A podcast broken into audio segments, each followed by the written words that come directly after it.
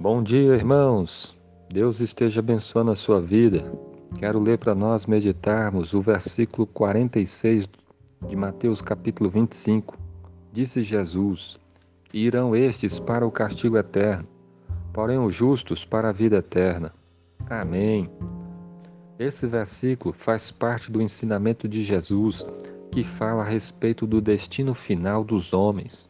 Só há duas possibilidades e Jesus estava falando de pessoas que vão para o castigo eterno e de pessoas, os justos, que irão para a vida eterna. Somente essas duas possibilidades, não existe outra. Ou o ser humano vai desfrutar da vida eterna com Deus no paraíso, onde no lugar perfeito, na presença de Deus, cheio de alegria, de paz, de bênçãos. Ou o ser humano vai ser lançado no lago de fogo e enxofre, que é o castigo eterno, que é um lugar de sofrimento sem fim, de muita dor, de muito sofrimento, algo para sempre, castigo eterno.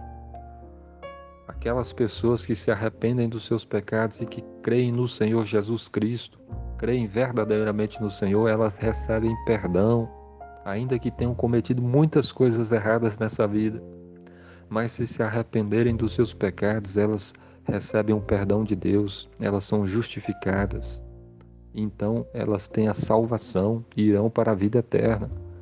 Mas se as pessoas não se arrependem, e infelizmente muitas pessoas nesse mundo vivem no pecado e não se arrependem, vivem na mentira, no engano, na idolatria, feitiçaria, imoralidade, tantas outras coisas e se não se arrependerem, elas irão para o castigo eterno. É algo muito sério. Quando a Bíblia fala do castigo eterno, fala de um lago de fogo e enxofre, de um sofrimento de ranger de dentes, de choro, de pranto, de tristeza. O castigo de Deus para as pessoas que não se arrependeram. Jesus fala também que é o lago de fogo preparado para o diabo e seus anjos o diabo também vai sofrer a condenação eterna juntamente com seus anjos, seus demônios. E as pessoas que não se arrependerem dos seus pecados também sofrerão. Por isso a pergunta que eu faço para você é: você já se arrependeu dos seus pecados? Você já entregou de coração a sua vida ao Senhor Jesus? Se submete a Ele para servi-lo, para obedecê-lo, para amá-lo? Como é que está a sua vida? Se Jesus voltasse hoje, para onde você iria?